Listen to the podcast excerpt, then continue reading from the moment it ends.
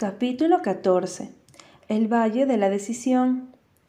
Durante el día siguiente, Susan dejó que la bandera flameara en Ingleside en honor a la declaración de guerra por parte de Italia.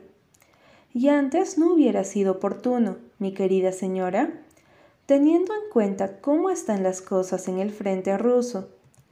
Diga usted lo que quiera, pero esos rusos son alegres, aunque el gran duque sea todo lo contrario. Es una suerte para Italia haberse aliado con el bando correcto. En cuanto a los aliados, no sé si les conviene. No puedo decirlo hasta no saber algo más sobre los italianos. De todos modos, el asunto le va a dar bastante en qué pensar al fracasado de Francisco José. Un buen emperador, por cierto, con un pie en la tumba y sigue planificando muertes al por mayor Susan golpeaba y amasaba el pan con la misma energía que hubiese puesto para golpear al mismo Francisco José si éste hubiera tenido la mala suerte de caer bajo sus garras. Esa mañana temprano, Walter se había ido a la ciudad en el tren. Nan se ofreció para cuidar a James, así que Rila quedó libre. Estaba terriblemente ocupada, ayudando a decorar el teatro de Glen y supervisando cien cosas a la vez. La tarde era preciosa, a pesar de que el señor Pryor había dicho, ojalá llueva a cántaros, mientras le daba un puntapié al perro de Miranda con toda premeditación. Rila entró corriendo en su casa y se vistió lo más rápido que pudo. Todo había salido sorprendentemente bien. Hasta Irene estaba abajo practicando las canciones con la señorita Oliver. Rila estaba entusiasmada y feliz.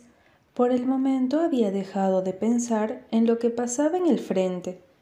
Tenía la sensación del deber cumplido, una sensación de triunfo por haber logrado que sus esfuerzos dieran frutos de esa forma. Sabía que no había faltado quien pensara que Rila Blight carecía del tino y la paciencia necesarios para organizar un programa de concierto. Ella les había demostrado lo equivocados que estaban. Le pareció que tenía buen aspecto. Tenía las mejillas pálidas teñidas de un color rosa suave y sentador por el entusiasmo y el color le disimulaba las pecas. El pelo le brillaba con reflejos rojizos. ¿Qué le quedaría mejor? Unas flores silvestres o su hilera de perlas? Después de una terrible agonía, optó por las flores y se las insertó detrás de la oreja izquierda. Ahora una última mirada a los pies. Sí, se había puesto los dos zapatos. Le dio el beso de las buenas noches a James. Qué carita más preciosa, suave y calentita tenía. Y bajó la colina apurada por llegar al teatro. Ya se estaba llenando de gente. Su concierto sería todo un éxito.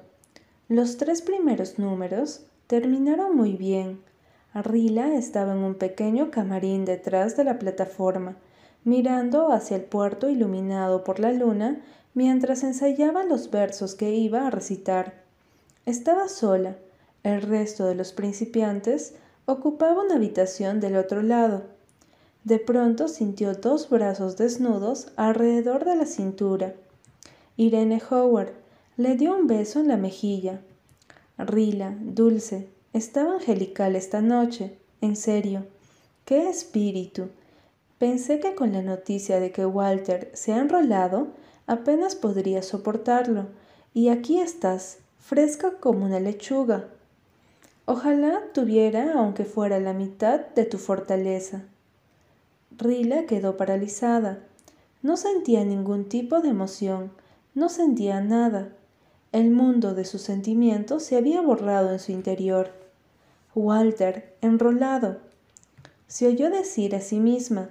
Luego la risita afectada de Irene. ¿Cómo? ¿No estabas enterada? Pensé que lo sabías. No te lo habría dicho de haber sabido. Yo pensé Estoy metiendo la pata, ¿no es cierto? Sí, para eso se fue hoy a la ciudad.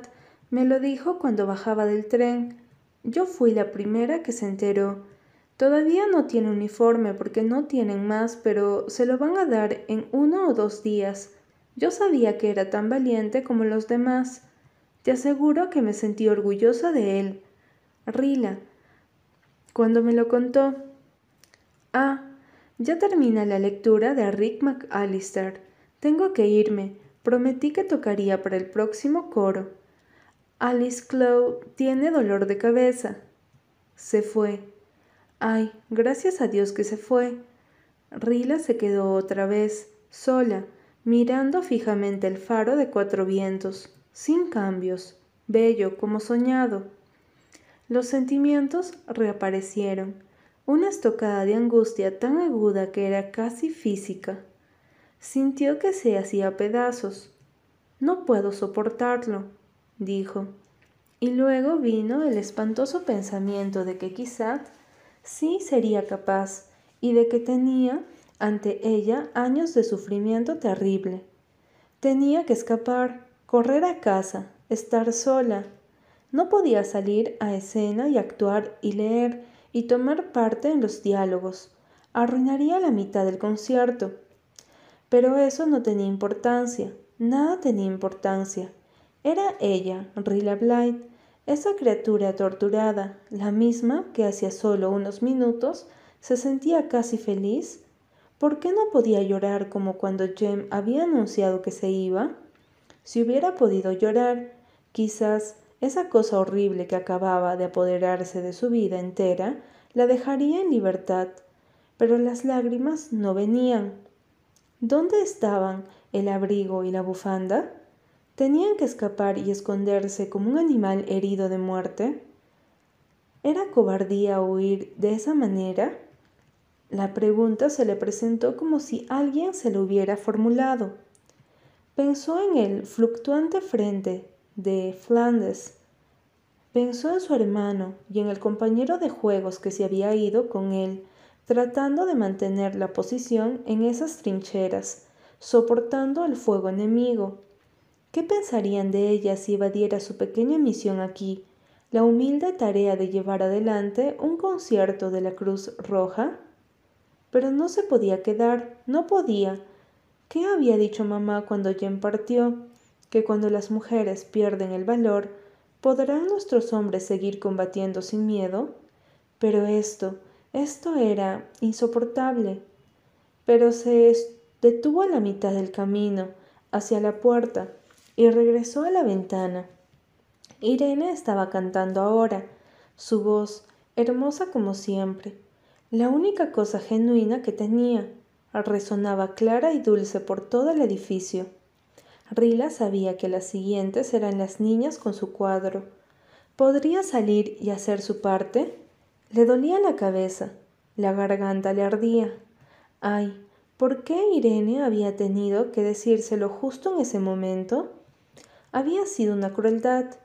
Rila recordó de pronto que varias veces durante el día había visto a su madre mirándola con expresión rara. Demasiadas ocupaciones como para preguntarse por qué. Ahora comprendía. Mamá sabía. Walter había ido hasta la ciudad, pero no había querido hablar con ella, no hasta el final del concierto. Qué fortaleza de espíritu la de mamá. Tengo que quedarme y ver que todo termine bien, se dijo tomándose sus propias manos frías. El resto de la velada fue una pesadilla para ella. Tenía el cuerpo rodeado de gente, pero su alma estaba sola en su propia cámara de tortura. De todas maneras, Tocó durante el cuadro y leyó sin equivocarse.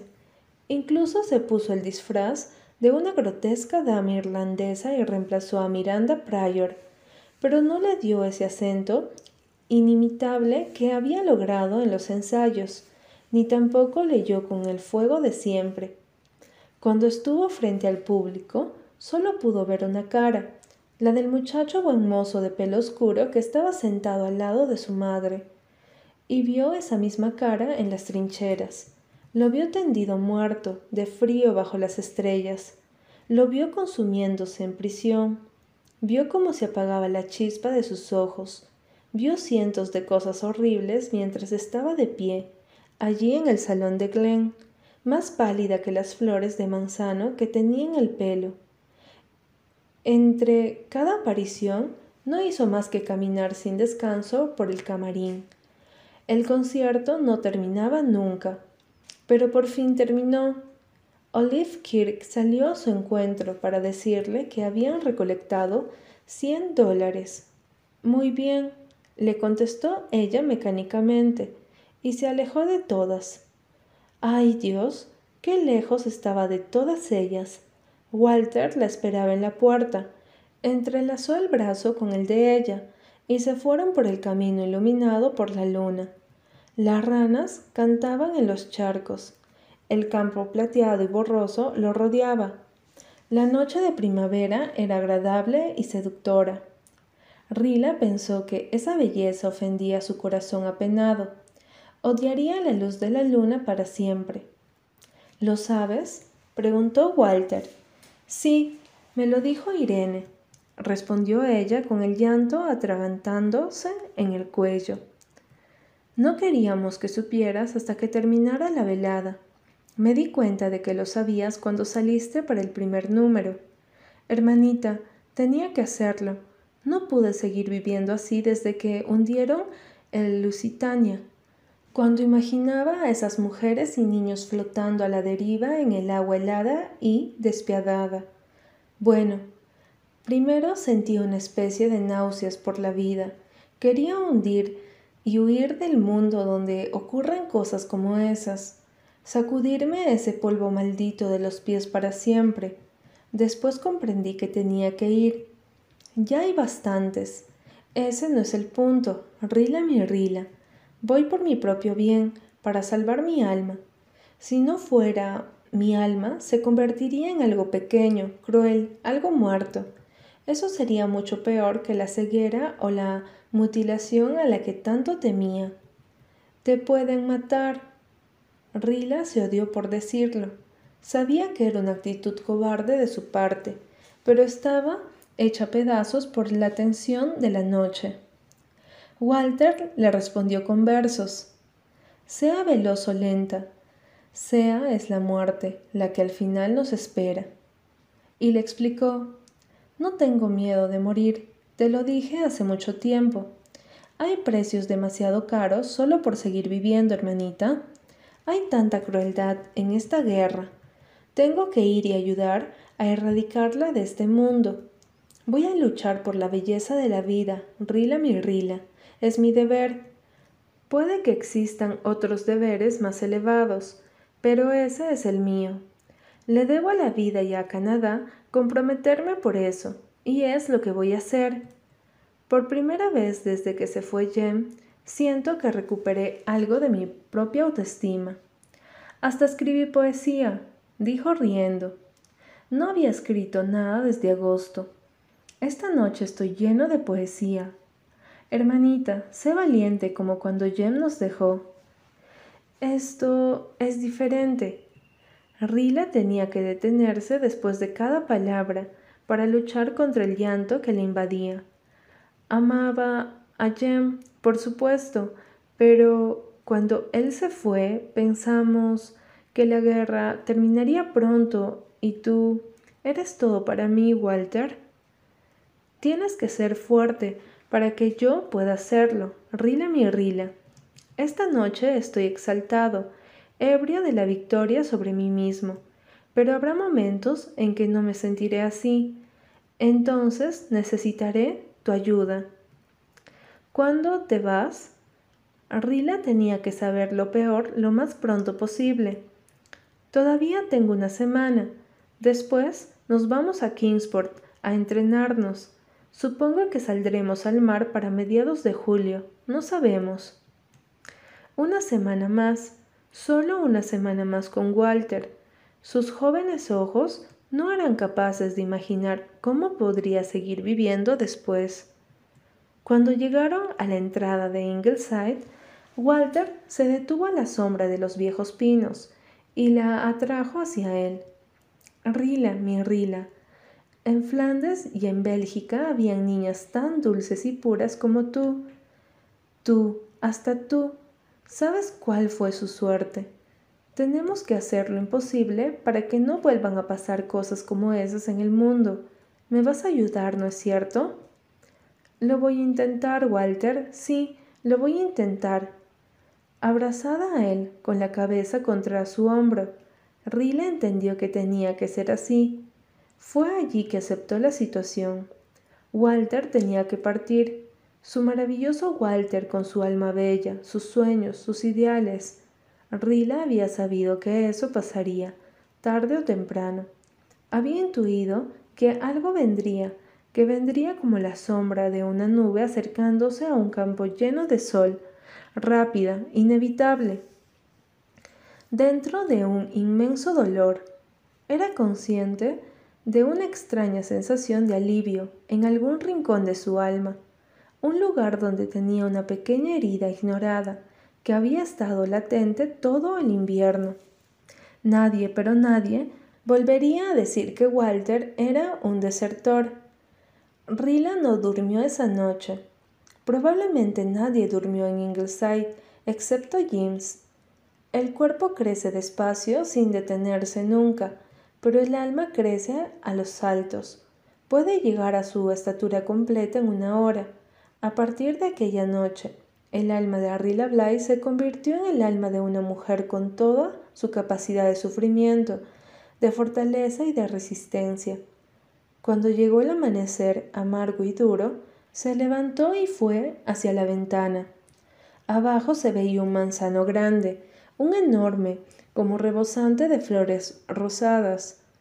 Walter lo había plantado años atrás cuando era niño. Detrás del valle, la mañana parecía una costa nublada con pequeñas ondas de sol rompiendo sobre ella. La belleza fría y lejana de una estrella tardía brillaba por encima. ¿Por qué tienen que sufrir los corazones en épocas de hermosura primaveral? Arrila sintió que unos brazos la rodeaban amorosamente, protegiéndola.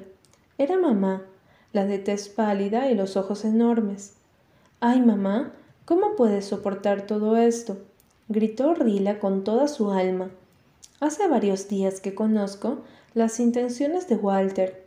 Ya tuve tiempo de revelarme y volver a reconciliarme. Tenemos que dejarlo tranquilo. Existe un llamado más grande y más insistente que el de nuestro amor, y él lo ha escuchado. No debemos agregar más pena a la amargura de su sacrificio. Pero si nuestro sacrificio es mucho más grande que el de él, exclamó Rila con pasión. Nuestros muchachos se entregan a sí mismos, nosotras las entregamos a ellos. Antes de que la señora Blythe pudiera responder, Susan asomó la cabeza por el hueco de la puerta, como siempre.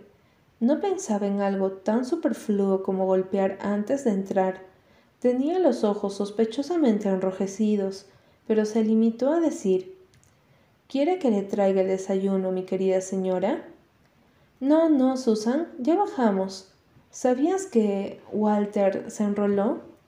Sí, mi querida señora, me lo dijo el doctor anoche.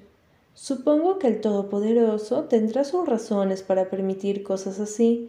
Tenemos que dedicar nuestras energías a pensar en el lado bueno. Es posible que locura de su idea de ser poeta, por lo menos.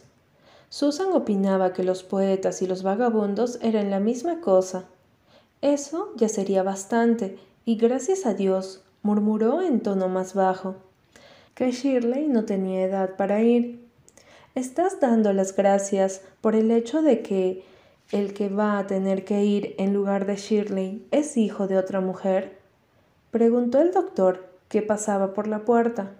No, por supuesto que no, mi querido doctor, aclaró ella desafiante, mientras levantaba a James, que abría sus ojos oscuros y estiraba los bracitos hacia arriba. No ponga usted palabras que jamás tuve intención de pronunciar en mi boca. Yo soy una mujer simple y no puedo discutir con usted. Pero no le agradezco a Dios que nadie tenga que ir lo único que sé es que parece que todos van a tener que dejarnos a menos que queramos ser caicerizados. Y ahora, concluyó mientras apoyaba a James en el hueco de sus brazos flacos y se iba escaleras abajo. Como ya grité y dije mi decir, voy a recuperar el aliento, y si no puedo estar tranquila, voy a tratar de parecerlo. Capítulo 15. Hasta la madrugada. Premils volvió a caer en manos alemanas, comentó Susan con voz sombría mientras levantaba la vista del diario. Y ahora supongo que tendremos que volver a llamarla por ese nombre tan poco civilizado. La prima Sofía estaba aquí cuando llegó la correspondencia, y no bien oyó las noticias, emitió un suspiro desde las profundidades de su estómago, mi querida señora, y dijo, Ah, sí, y ahora va a tomar Petrogrado, sin duda alguna.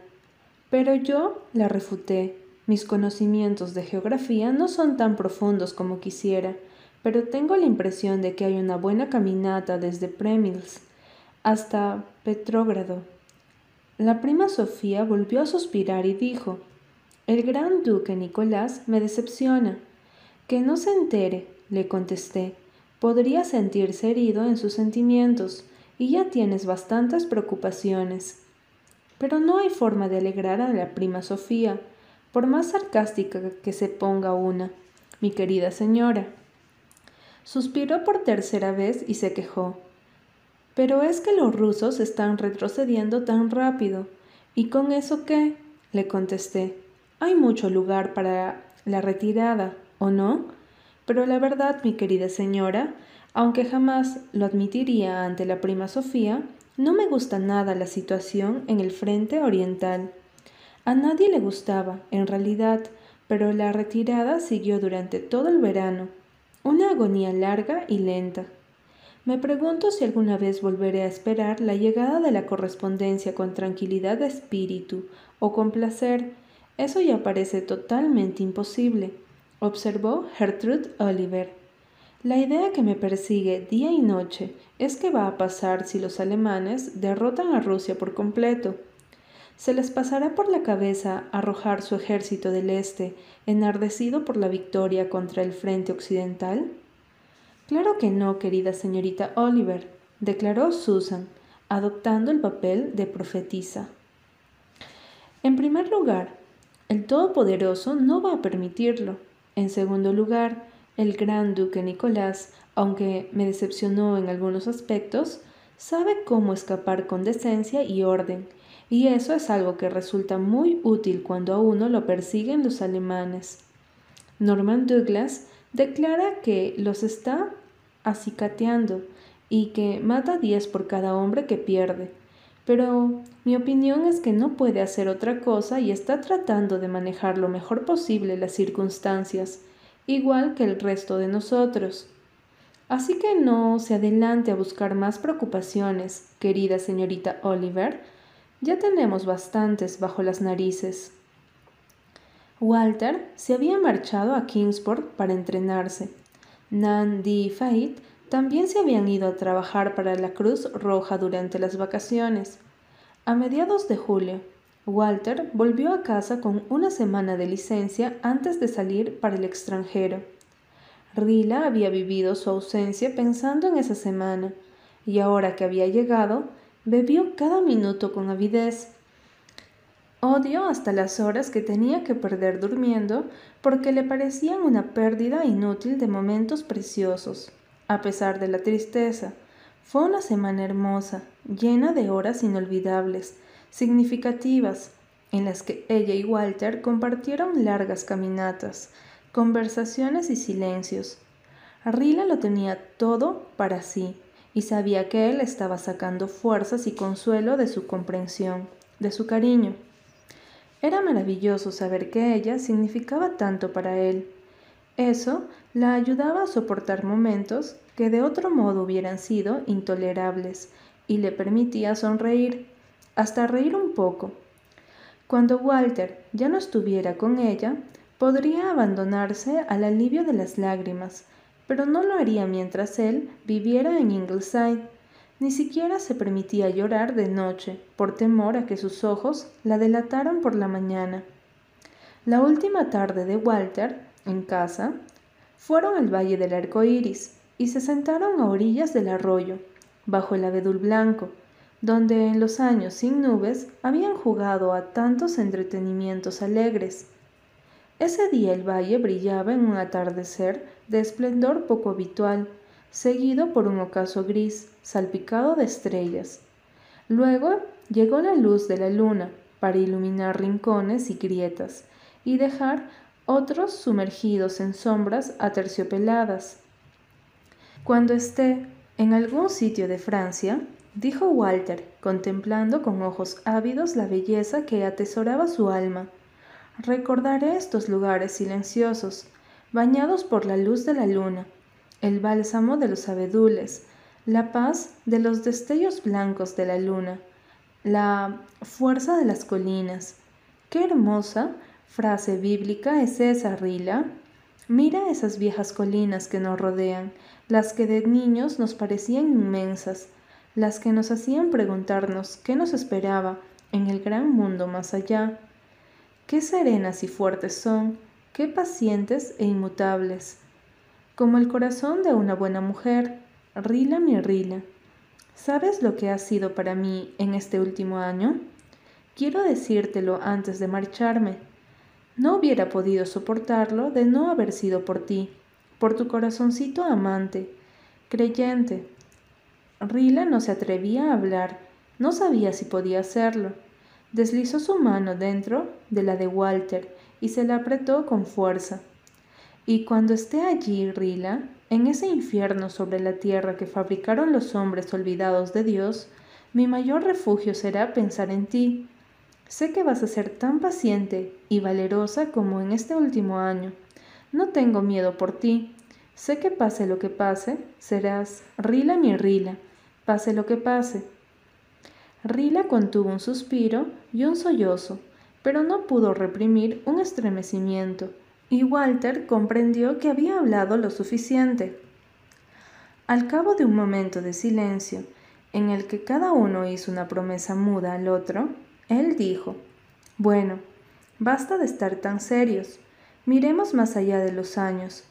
Pensemos en el momento en que la guerra termine y Jem, Jerry y yo volvamos marchando hacia la felicidad. Pero no vamos a ser felices otra vez, no del mismo modo, objetó Rila. No, del mismo modo no. Nadie que haya sido tocado por esta guerra volverá a ser feliz del mismo modo pero la felicidad va a ser mejor. Pienso, hermanita, que va a ser una felicidad que nos habremos ganado. Fuimos muy felices antes de la guerra, ¿no? Con un hogar como Ingleside, unos padres como los nuestros. No podíamos no ser felices, pero esa felicidad era un obsequio de la vida y el amor. No era nuestra realmente. La vida podía arrebatárnosla en cualquier momento. En cambio, no podrá sacarnos la felicidad que nos ganamos cumpliendo nuestro deber. Tengo conciencia de eso desde que me enrolé, a pesar de mis depresiones. Las tengo de vez en cuando. Me siento muy bien desde aquella noche de mayo. Sé buena con mamá mientras yo no esté Rila. Debe de ser horrible ser madre en esta guerra. Las madres, las hermanas y las novias son las que más sufren. Rila, chiquilla hermosa, ¿Eres novia de alguien? Si es así, cuéntamelo, antes de que me marche. No, respondió Rila, y después, guiada por un deseo de ser absolutamente franca con Walter en esa conversación que podía ser la última que tuvieran, añadió, sonrojándose con intensidad en la penumbra. Pero si Kenneth Ford me lo pidiera. Entiendo, dijo Walter. Y Ken también se enroló, Pobre chiquilla mía, qué duro es todo esto para ti. Bueno, yo no dejo a ninguna chica con el corazón sangrando por mí, gracias a Dios. Rila miró hacia la rectoría, sobre la colina. Vio la luz de la ventana de una Meredith. Se sintió tentada de decir algo, pero después comprendió que no le correspondía. No era su secreto, y además no estaba realmente segura. Solo lo sospechaba. Walter miró a su alrededor, despacio, con ternura. Ese lugar siempre había tenido un significado especial para él. Cómo se habían divertido en los viejos tiempos. Los claroscuros de los senderos parecían poblados de fantasmas del recuerdo. Jem y Jerry, colegiales descalzos y bronceados, pescando en el arroyo y friendo truchas en el viejo hogar de piedra. Nan, Di Fait, con su fresca belleza aniñada. Una, dulce y tímida. Carl, obsesionado por sus investigaciones sobre hormigas e insectos. La pequeña Mary Baines, con su lengua afilada y su buen corazón. El Walter que había sido él mismo, tendido sobre la hierba leyendo poemas o paseando por palacios de fantasía. Todos estaban allí, a su alrededor.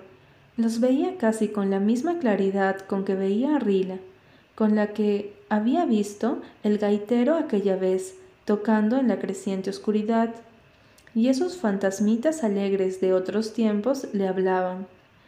Nosotros fuimos los niños de ayer, Walter. Lucha bien por los niños de hoy y de mañana. Ten valor. Walter, ¿dónde estás? exclamó Rila con una risita. Vuelve, vuelve de una vez. Walter regresó con un largo suspiro. Se puso de pie y contempló el hermoso valle bajo la luna, como para impregnarse la mente y el corazón con el encanto del lugar. Así lo veré en mis sueños, dijo mientras se volvía. Volvieron a Ingleside. Estaban el señor y la señora Meredith, con Gertrude Oliver, que había venido desde Lombridge para despedirse. Todos se mostraban alegres, pero nadie hablaba demasiado sobre el inminente final de la guerra, como habían hecho cuando partió Jem no hablaron sobre la guerra en absoluto y no pensaron en ninguna otra cosa. Por fin se reunieron alrededor del piano y cantaron el viejo y grandioso himno. Oh Dios, ayuda a nuestra en tiempos pasados. Esperanza nuestra, en eras que vendrán, nuestro refugio del cruel temporal y nuestro eterno hogar.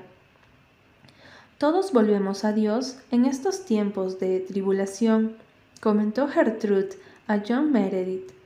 Hubo tiempos en que yo no creía en Dios, es decir, no como Dios, sino como la impersonal gran causa primera de los científicos. Ahora creo en Él, tengo que creer. No hay nada en que apoyarse salvo Dios, con humildad, por completo, incondicionalmente ayuda nuestra en tiempos pasados, ayer, hoy y para siempre, murmuró el ministerio con suavidad. Cuando nos olvidemos de Dios, Él nos recuerda. No había multitudes en la estación de Glen para despedir a Walter a la mañana siguiente. Ya se estaba volviendo habitual que un muchacho de uniforme tomara ese tren después de su última licencia, además de la familia, Estaban solamente los de la rectoría y Mary Bain.